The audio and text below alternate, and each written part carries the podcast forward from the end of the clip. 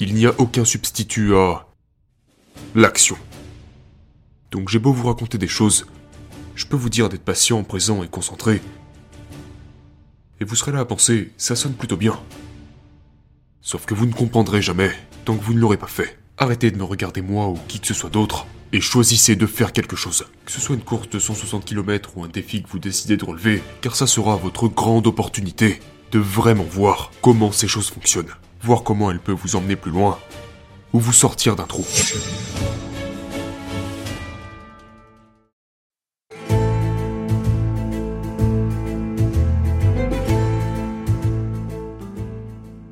La course à pied a changé ma vie.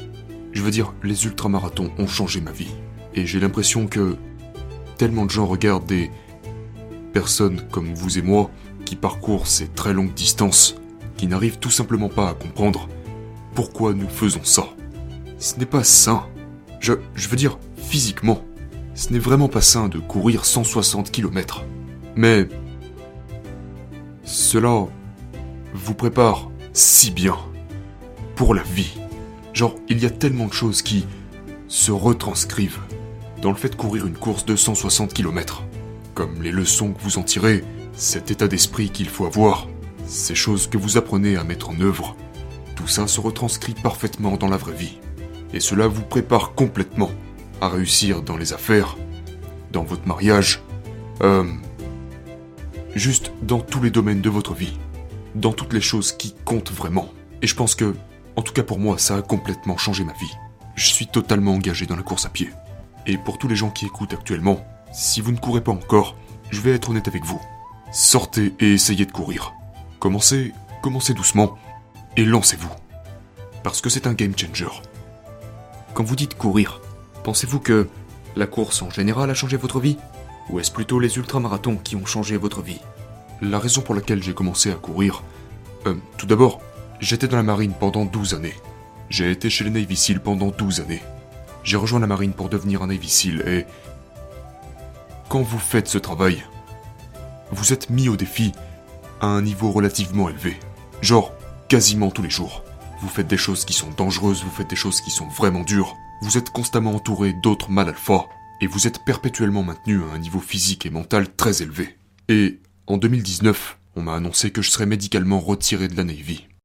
Et c'est la raison pour laquelle j'ai commencé à courir, parce que j'ai réalisé assez rapidement, quand je suis sorti de la Navy, vous n'êtes, vous n'êtes pas challengé de la même manière ici que chez les SEALs. Vous n'êtes pas du tout challengé au même niveau.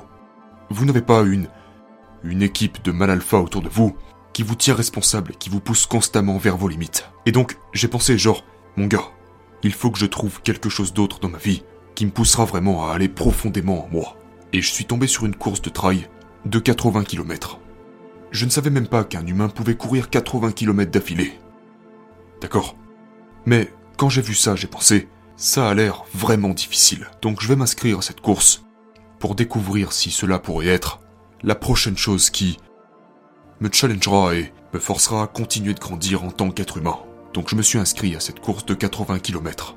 Ma toute première course officielle était cette course de 80 km. C'était en Virginie. Et ça m'a complètement anéanti. Et c'est pour ça que j'ai commencé à courir. Parce que j'ai réalisé, genre, c'est vraiment, vraiment difficile. Et je suis meilleur maintenant que je l'étais avant de parcourir ces 80 km. Et donc, c'est ça que la course à pied signifie pour moi. Car non seulement cela me prépare à ce qui s'en vient dans la vie, euh, mais cela me force à continuer de grandir et à devenir un meilleur être humain. Et donc je ne sais pas si courir des distances plus courtes me ferait le même effet.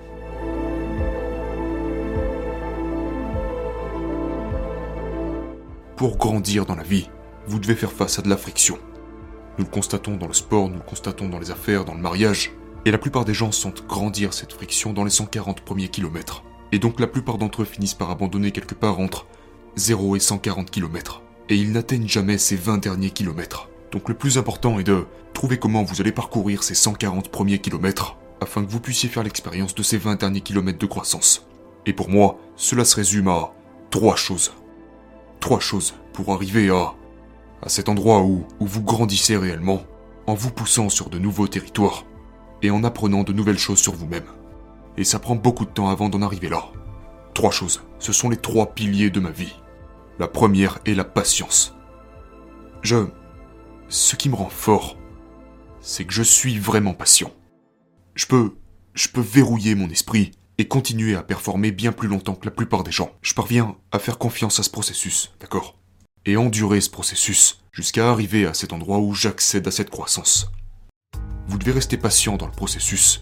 Vous devez être patient avec l'équipe qui vous entoure, car c'est cette patience qui vous permettra d'aller aussi loin. La seconde chose est que vous devez rester dans le présent. Vous devez rester dans le présent. Vous devez... Euh, vous ne pouvez pas laisser votre esprit aller trop loin dans le futur lorsque vous endurez un processus qui est éprouvant.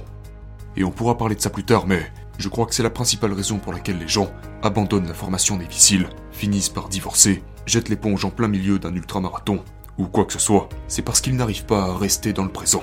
En fait, ce qu'ils font, c'est qu'ils se permettent de...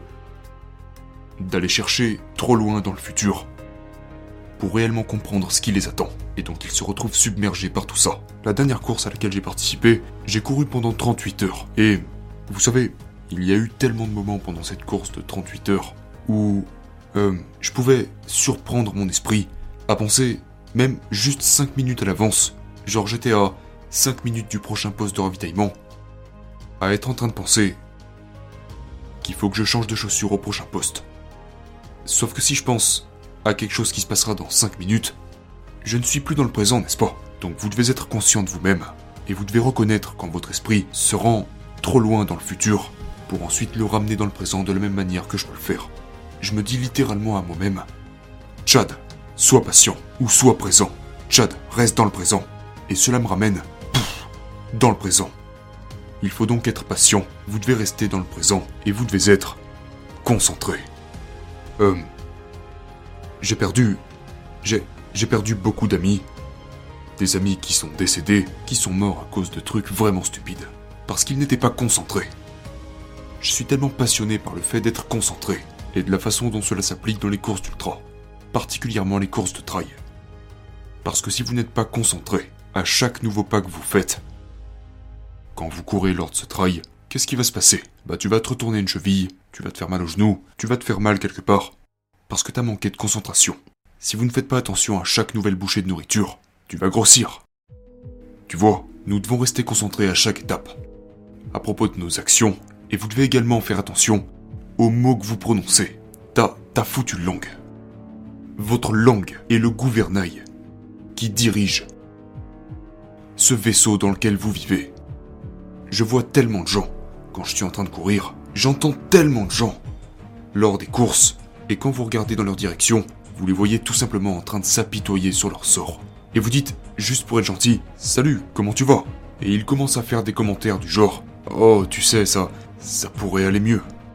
Genre, ils ne sont jamais concentrés sur ce qu'ils laissent sortir de leur bouche. Et ces gens ne finissent jamais. Ils n'atteignent jamais ces 20 derniers kilomètres qui comptent réellement. Ils n'y arrivent jamais. Parce qu'ils ne sont pas patients parce qu'ils ne peuvent pas rester dans le présent, et parce qu'ils choisissent d'être nonchalants à propos de leurs actions, de leurs paroles et de leurs pensées.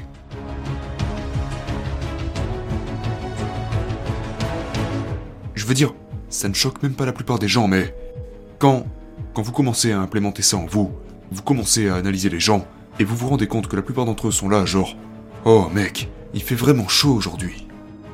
Mon gars, qui ça intéresse? Genre, je veux dire, on s'en tape Dans tous les cas, t'as une course devant toi. Pourquoi tu te mets à parler comme ça? Ou encore, j'entends constamment des phrases du genre J'ai déjà entendu des hommes dire Euh, ma femme vient d'avoir un enfant. Et cela me décrit instantanément la manière dont. dont ils interagissent avec leur femme. Genre, fais attention à ce que tu dis, mon gars. Nous Nous venons d'avoir un enfant. Je parle de ça tout le temps.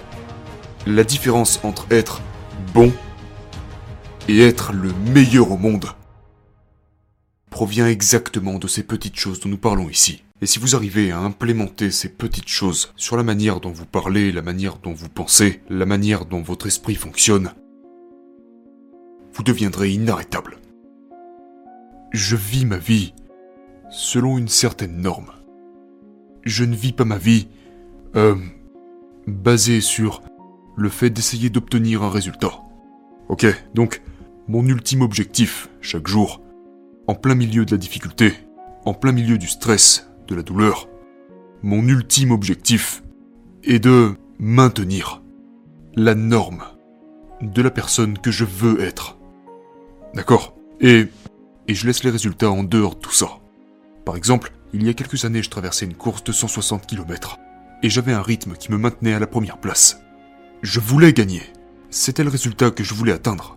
Mais environ au 96e kilomètre, mon estomac a cessé de fonctionner et ça m'a tordu de douleur. Quand votre estomac explose pendant une course d'ultra, je me fiche de savoir à quel point vous êtes fort. Vous ne pouvez pas le supporter. Vous devez vous arrêter et laisser votre estomac se calmer. Donc je me suis allongé sur le bord du sentier, en position fétale, et puis je me suis fait doubler par une personne, deux personnes, trois personnes. Je me suis retrouvé à la sixième place avant de pouvoir me lever et marcher à nouveau. Donc le résultat est passé par la fenêtre. Mais cela n'était pas important pour moi. Parce que ma valeur par défaut est de toujours vivre selon cette norme. Mais donc, pourquoi n'ai-je pas abandonné? Je veux dire, genre, il me restait encore 64 km à parcourir, et je ne pouvais plus atteindre le résultat que je m'étais fixé. Sauf que j'en avais strictement rien à faire. Alors, pourquoi je continue à courir en sachant que je ne pouvais plus atteindre ce résultat? Eh bien parce que mon ultime objectif est de respecter cette norme que je me suis fixée. Et une partie de cette norme dit que je n'abandonne jamais. Ok, cela fait partie de mon credo. C'est une des lignes de mon credo. Je n'abandonnerai jamais. Ce qui veut dire que je vais me relever. Et même s'il me reste 64 km à parcourir et que je ne finirai jamais en tête du peloton, je vais continuer à courir. Maintenant, pendant que tu parcours ces 64 km, tu sais, t'arrives à certains endroits du sentier où le chemin est en forme de zigzag. T'es en train de descendre une montagne, tu descends ces chemins en forme de zigzag.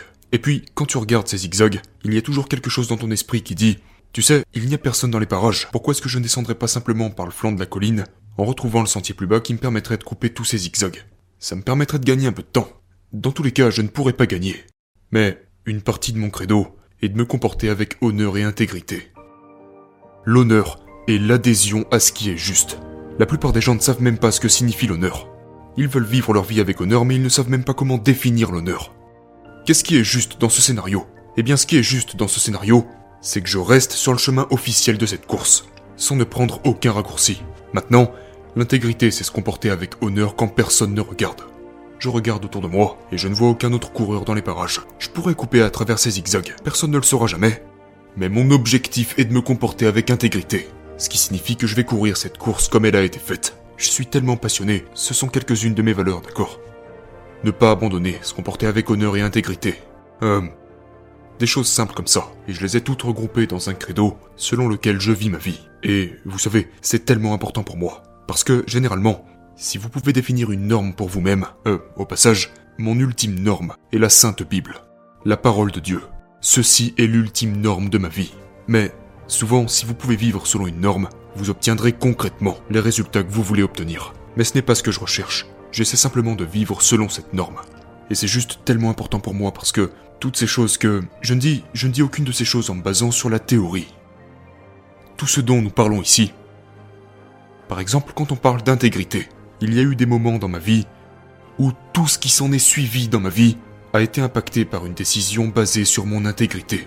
Je peux me souvenir qu'une fois dans la troisième phase de la formation Navy SEAL, nous étions en pleine navigation terrestre. Et j'étais à l'un de mes derniers points.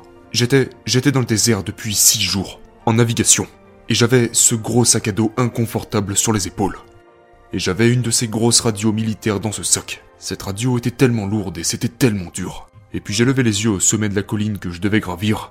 Et c'était mon dernier point, j'arrivais au bout de cette navigation terrestre. Ça faisait six jours que je me déplaçais non-stop, et je voyais mon dernier point en haut de cette colline. Et au début de la navigation, l'instructeur m'avait dit ne pose jamais cette radio à terre.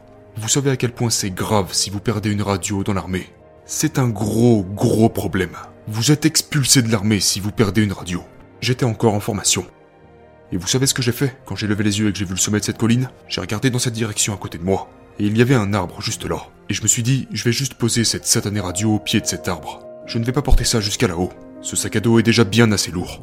Et en fait, c'était l'un de mes derniers points parce qu'après j'allais repasser par là. Je regarde autour de moi, il n'y avait pas d'instructeur dans les parages, j'étais complètement seul dans ce large périmètre, j'ai posé cette radio au pied de cet arbre, je suis monté au sommet de cette colline, j'ai validé mon point de repère, et quand j'ai fait demi-tour, il y avait des centaines d'arbres à passer pour retourner au pied de la colline, et ils ressemblaient tous à l'arbre contre lequel j'avais posé ma radio. À ce moment-là, tout ce pourquoi j'avais travaillé, dans ma vie. Au passage, j'ai dû subir une opération cardiaque pour devenir un Navy SEAL. J'ai eu mon, histoire pour devenir un SEAL est très différente de celle de la plupart des autres. Tout ce pourquoi j'avais travaillé aurait pu disparaître à cause de ce manque d'intégrité que j'ai eu à ce moment-là. Si je n'avais pas retrouvé cette radio, je ne serais pas ici à te parler aujourd'hui. Sans aucun doute, à cause d'un manque d'intégrité. Euh, mais heureusement, après environ 30 minutes de recherche frénétique de cette radio, je l'ai finalement trouvée. Et, et c'est en partie la raison pour laquelle je suis ici aujourd'hui.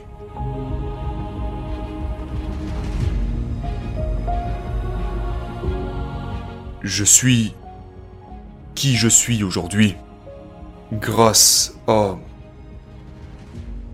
plus d'une décennie de d'accomplissement.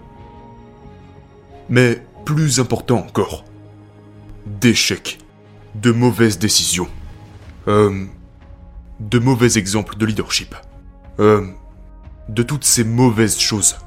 D'accord? Et, et dans les équipes de SEAL, vous savez, toutes les mauvaises décisions sont décuplées. Les conséquences des mauvaises décisions sont décuplées. Donc vous apprenez de ces erreurs beaucoup plus rapidement. En raison de la nature du travail que nous effectuons. Euh, donc, ça a été un long processus pour devenir qui je suis aujourd'hui. Maintenant, ce qui m'a, ce qui m'a vraiment apporté, cette dernière pièce du puzzle, ça a été, euh, ma relation avec le Christ. J'ai appris que toutes ces choses merveilleuses de la vie n'avaient aucune sorte de relation spirituelle, d'accord?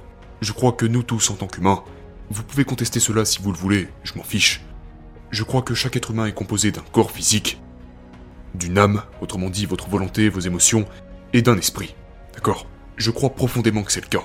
Maintenant mon esprit, la partie spirituelle de moi, était morte et confus et j'avais ce grand corps physiquement fort, un esprit très fort, mais quand j'ai commencé à fusionner avec cet aspect spirituel de moi-même, et que j'ai, que j'ai appris à nourrir cette partie de moi-même, je veux dire, on parle de quelque chose de complètement différent. C'est tout simplement incroyable. C'était il y a combien de temps? J'ai, j'ai donné ma vie au Christ, si vous voulez le dire ainsi. Pourtant, je ne suis pas, je ne suis pas quelqu'un de religieux à la base. Je n'étais jamais allé à l'église. Je crois que l'on ne peut pas aller à l'église. Je crois que le corps du Christ est l'église. Vivant sur Terre. Euh, c'était en 2012. Et vous avez rejoint la Navy en quelle année? En 2007. Mais votre voyage pour devenir un SEAL n'est pas conventionnel, n'est-ce pas? Vous n'avez pas grandi en vous disant je vais être un Navy SEAL. C'est juste, c'est arrivé d'une manière différente, n'est-ce pas? Oh oui. oui. J'adorerais entendre cette histoire. Ouais, totalement. Euh, donc, quand je grandissais dans le nord-ouest de la Georgie, euh, pour faire court, je n'avais jamais couru avant et je ne savais même pas nager. Je n'avais rien fait de tout ça. Je n'avais jamais pratiqué un seul sport. Euh, et j'ai obtenu mon diplôme d'études secondaires et tout de suite après je suis allé travailler euh, dans une ferme. Et je n'étais pas bon à l'école, pas parce que j'étais stupide, mais parce que je n'aimais pas l'école. Je ne voulais pas aller à l'université et puis j'ai réalisé que si je ne faisais pas autre chose que ce travail que je faisais à l'époque. Vous savez, dans cette ferme, à gagner quelques centaines de dollars par semaine, ça serait tout ce que j'aurais dans la vie. J'ai juste eu cette prise de conscience. Et puis, c'est là que j'ai commencé à me tourner vers l'armée et à découvrir l'univers des Navy Seals, avec sa formation qui est censée être la plus difficile au monde. Et j'avais cette mentalité tout ou rien en moi. Je pense que c'est ma mère qui m'a inculqué ça, ce truc de tout ou rien. Donc quand j'ai vu écrit la plus difficile, ça m'a attiré. Et j'ai rejoint la Navy. Puis je n'ai pas réussi à passer le test des normes physiques nécessaires pour entrer, et il m'a fallu environ, euh, probablement trois mois pour réussir à passer ce test. J'ai dû apprendre à nager, apprendre à courir. Je retournais passer ce test chaque semaine, ce fameux test de normes physiques. J'échouais littéralement chaque semaine. Ça m'a pris environ trois mois pour finalement réussir une seule fois. Puis j'ai obtenu mon contrat pour les SEAL. Puis je suis allé au camp d'entraînement. Le dernier jour du camp d'entraînement, j'étais sur le point d'être diplômé, puis l'un de mes instructeurs m'a retiré de la formation. Nous étions littéralement en train de marcher vers la zone des élèves diplômés, l'endroit où on vous remplace votre béret de recruté par votre béret de Navy SEAL. Et il a dit tu dois aller à l'hôpital. Donc je suis allé voir le médecin. Et le l'officier là-bas m'a dit qu'ils avaient trouvé un kyste péricardique de 7 cm sur mon cœur, que j'étais le tout premier candidat de la Navy à être diagnostiqué avec un kyste péricardique, qu'il ne savait rien à propos de ça, parce que c'est une maladie très rare, Et il a dit que c'était totalement asymptomatique, que c'était la raison pour laquelle je n'avais jamais réalisé que j'avais ça au niveau du cœur. Et les instructeurs ont rajouté qu'ils étaient très inquiets à propos de ça, parce que si je me retrouvais à nouveau en eau profonde, le changement de pression pourrait faire éclater ce kyste. Donc ils m'ont dit, vous ne pourrez jamais devenir un cil. Et nous n'allons pas enlever cette chose de votre cœur parce que c'est une opération très risquée. En fait, aucun de ces chirurgiens dans la Navy n'avait jamais retiré un kyste péricardique. Et on m'a dit, on va vous envoyer dans les rangs inférieurs, ou alors vous pouvez quitter la Navy parce que c'est une rupture de contrat. Alors j'ai quitté la Navy, puis j'ai payé ma propre opération cardiaque en tant que civil, euh, avec l'aide de ma famille et de ma communauté, parce que je n'avais pas d'argent. Et euh, je suis retourné à la Navy un peu moins d'un an après cette opération cardiaque.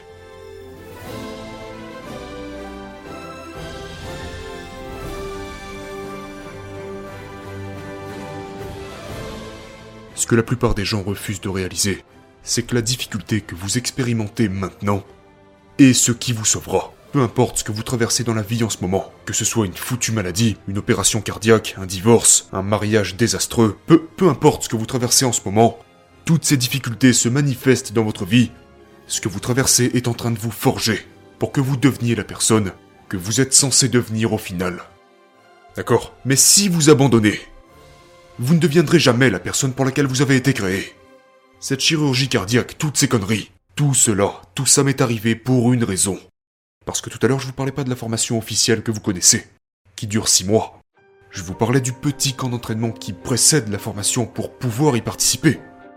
J'ai été disqualifié lors du dernier jour du petit camp d'entraînement. Pour que le jour où je me présenterai à la ligne d'arrivée de la véritable formation, je puisse la réussir. Si j'avais entamé cette formation la toute première fois, je n'aurais jamais réussi. C'est impossible. C'est tellement difficile. Je ne peux même pas vous décrire à quel point c'est difficile. Jamais j'aurais réussi. Donc, mon créateur, peu importe qui est votre créateur selon vous, mon créateur savait. Genre, hey, je vais faire passer cet homme à travers quelques étapes supplémentaires pour le préparer davantage et lui laisser une chance de faire ce pourquoi je l'ai créé. Vous devez tous bien mettre ça dans votre tête. Arrêtez d'avoir peur à propos de tous les défis auxquels vous êtes confrontés en ce moment. Parce que c'est... c'est une bénédiction.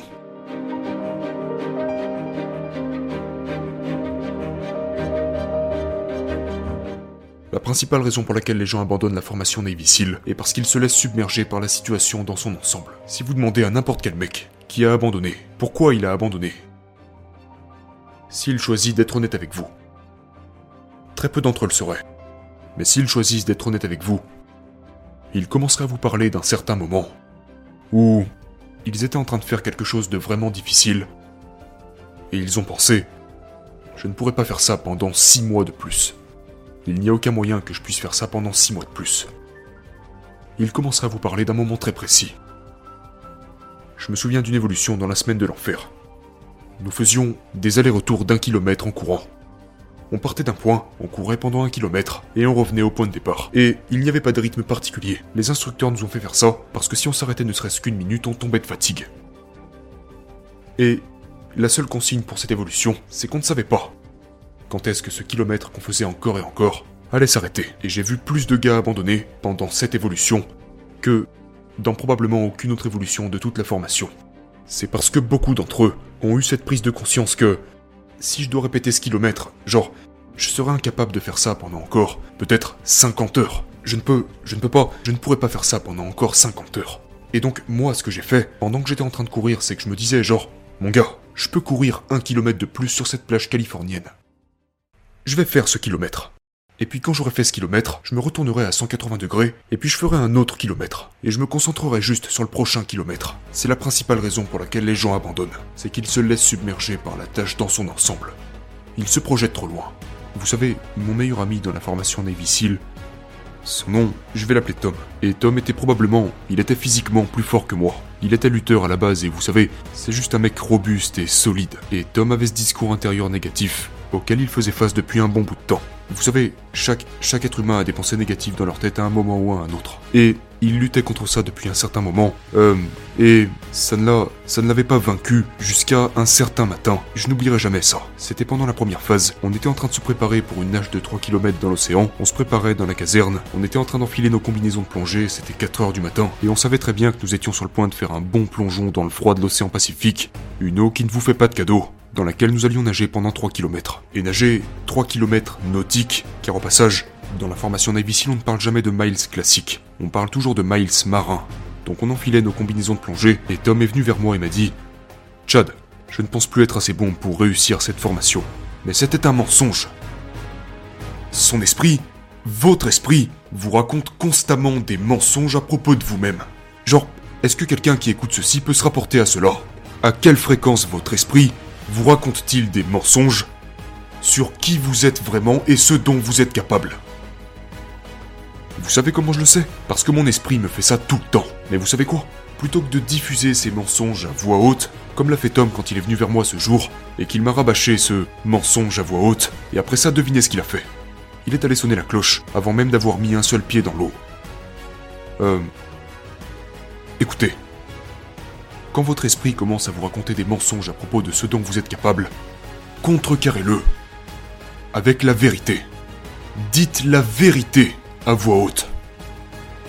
Si vous pensez que vous n'êtes pas assez bon pour faire quelque chose, dites-vous simplement que vous en êtes capable. À voix haute. Et je me fiche de savoir qui est à côté de vous. Laissez les gens penser que vous êtes fou. On s'en fout. Préférez-vous que les gens pensent que vous êtes fou pendant que vous gagnez, ou préférez-vous qu'ils pensent que vous êtes juste moyen pendant que vous perdez? Genre, je préfère gagner. Donc je vais simplement me dire, non, va te faire mon gars. Je vais commencer à m'adresser à tous ces mensonges qui apparaissent dans ma tête, et leur dire non, je suis capable. Je suis littéralement inarrêtable. Je me répète constamment que je ne peux pas mourir. Je crois littéralement que je ne peux pas mourir. Je me dis, je me dis ça en ce moment même pendant ce podcast. Je ne peux pas mourir. Je crois vraiment à ça. Et je le dis à voix haute. Et peut-être que vous êtes là à m'écouter, à penser que je suis complètement fou. Mais je vais vous dire un truc. C'est pour cette raison que vous ne me battrez jamais.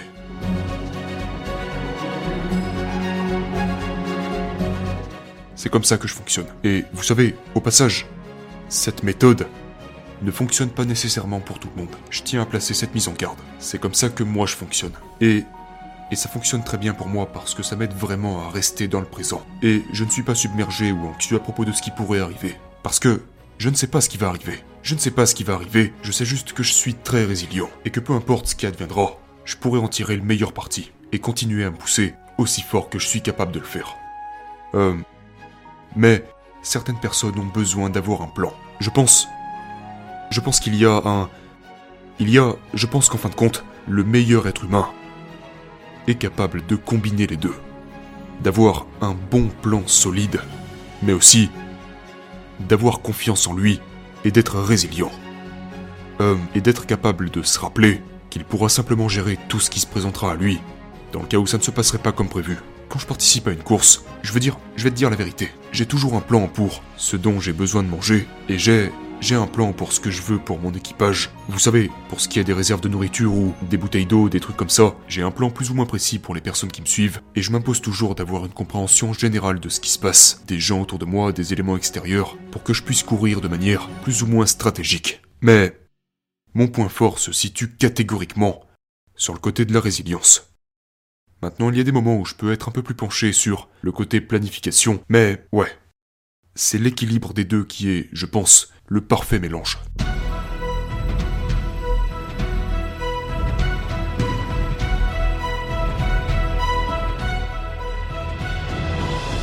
Quand j'ai commencé à lire la Bible, et vous savez, la Bible est écrite d'une façon qui pourrait être comprise par des collégiens, et j'ai commencé par l'évangile selon Matthieu.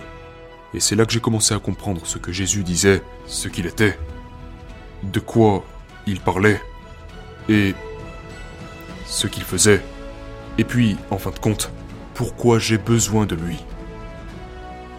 Et tout cela m'a été révélé à travers les Écritures. Et ça m'a juste complètement changé. Genre, en une seule nuit, lorsque j'ai commencé à lire ça, ça a totalement changé qui j'étais. Et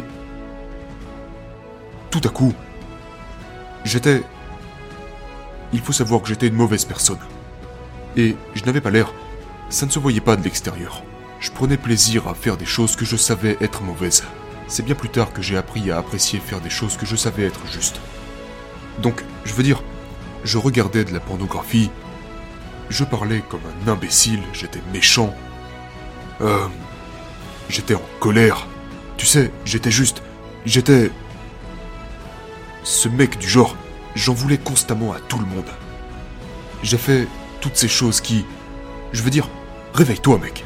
Quand t'es là assis à regarder du porno, mec, tu sais que c'est pas bien. Tu sais que ce n'est pas bien. Je savais que ce n'était pas bien. Et ce bien avant que je donne ma vie au Christ. Sauf qu'à l'époque, je trouvais plus de plaisir à faire des choses qui n'étaient pas bonnes. Et donc, quand je, quand je me suis soumis à mon Créateur, tout d'un coup, j'ai eu ce changement surnaturel là où je voulais vraiment qu'il se produise. Et j'ai soudainement trouvé plus de plaisir à faire des choses qui étaient justes. Des choses que je savais être bonnes, justes, pures, qui rendent simplement les gens meilleurs autour de moi, qui me rendent meilleur. Et ce n'était pas quelque chose d'hypocrite. C'est comme si cette capacité m'avait été accordée. Il n'y a aucun substitut à l'action. Donc j'ai beau vous raconter des choses, je peux vous dire d'être patient, présent et concentré. Et vous serez là à penser, ça sonne plutôt bien. Sauf que vous ne comprendrez jamais tant que vous ne l'aurez pas fait. Arrêtez de me regarder moi ou qui que ce soit d'autre et choisissez de faire quelque chose. Que ce soit une course de 160 km ou un défi que vous décidez de relever, car ça sera votre grande opportunité de vraiment voir comment ces choses fonctionnent, voir comment elles peuvent vous emmener plus loin ou vous sortir d'un trou. Parfois, on a besoin de choisir des opportunités qui nous confronteront à de l'adversité pour pouvoir affronter cette adversité elle-même. Mon gars, exactement. Genre, c'est vraiment quelque chose que les gens ont beaucoup de mal à faire. Autrement dit, investir en eux-mêmes. Les gens ont peur à cette époque.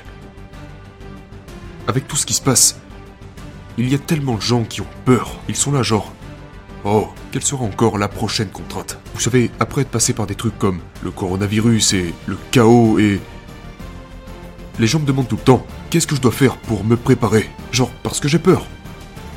Eh bien, la réponse est simple. Va chercher tes limites. Entraîne-toi Genre, notre potentiel est l'ultime. C'est en exploitant votre potentiel que vous trouverez le pouvoir de conquérir cette peur que vous ressentez. Mais vous n'en serez jamais capable, à moins que vous ne soyez prêt à aller chercher vos foutues limites. Et les gens ne veulent pas faire ça. Vous savez ce que les gens veulent? Les gens veulent être divertis. C'est vrai. Les gens veulent se divertir. Ils ne... Ils ne sont... Ils ne veulent pas qu'on leur dise... Ils ne veulent pas entendre ces phrases du genre... Hey, j'ai mis en place une mission vraiment délicate. Je... Je vais juste me prendre comme exemple. Il y a plein d'autres personnes avec qui vous pouvez choisir de vous entraîner, mais je vais parler pour moi. Les... Non, les deux dernières années de ma carrière en tant que Navy SEAL, j'étais instructeur. Et j'adore enseigner. Et je sais parfaitement mettre en place des missions vraiment difficiles qui feront grandir les gens. Et donc je pourrais dire, hey, j'ai mis en place cette mission vraiment difficile. Voici la date. Voilà combien ça va te coûter. Viens te présenter. Ils ne veulent pas entendre ça. À la place, ils vont regarder des putains de vidéos YouTube. Ils vont se divertir. Ils ne le feront pas. Ils ne veulent pas investir en eux-mêmes. Du coup, ils restent assis et ils ont peur toute leur vie. Je ne peux rien faire pour vous, les gars, tant que vous ne serez pas prêts à investir en vous-même. Tout dans la vie demande de l'investissement. Vous n'obtiendrez rien gratuitement, mais les gens ne veulent quand même pas le faire. Je veux dire, là je parle de la grande majorité des gens. J'ai formé des centaines de personnes qui sont prêtes à le faire. Je... je ne...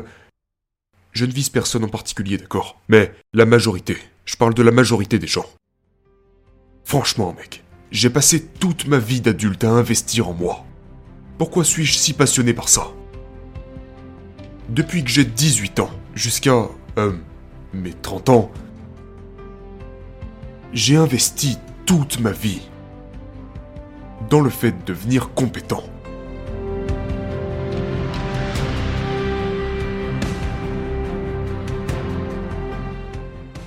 Écoutez, si si vous écoutez ça et que vous vous souciez de d'établir une norme pour vous-même, de passer au niveau supérieur et de vraiment vous tenir responsable, alors écoutez bien ce que je vais vous dire. Je suis toujours en dessous des barres que je me fixe. Je n'arrive jamais à les atteindre. D'accord? Si vous atteignez souvent les barres que vous vous fixez, ça veut juste dire que vous ne fixez pas vos barres assez hautes. Maintenant, que faites-vous lorsque vous n'arrivez pas à atteindre vos normes? Eh bien, vous en tirez les leçons. Vous faites un petit rapport de ce qui s'est passé, juste mentalement ou avec quelqu'un en qui vous avez confiance. Vous apprenez de cette expérience et vous allez de l'avant. Et vous essaierez simplement de vous en rapprocher un peu plus la prochaine fois que vous aurez l'opportunité de l'atteindre. Donc, ne vous découragez pas. Ne, ne pensez, ne pensez pas que vous n'êtes pas capable de vivre de la manière dont nous venons de parler. Vous allez échouer, vous allez tomber. Sauf que c'est là que se trouvent toutes les leçons. Et je n'ai vraiment tiré qu'une seule leçon de toutes mes victoires. qui est que les accomplissements renforcent la confiance en soi, mais de manière générale, les leçons proviennent des échecs.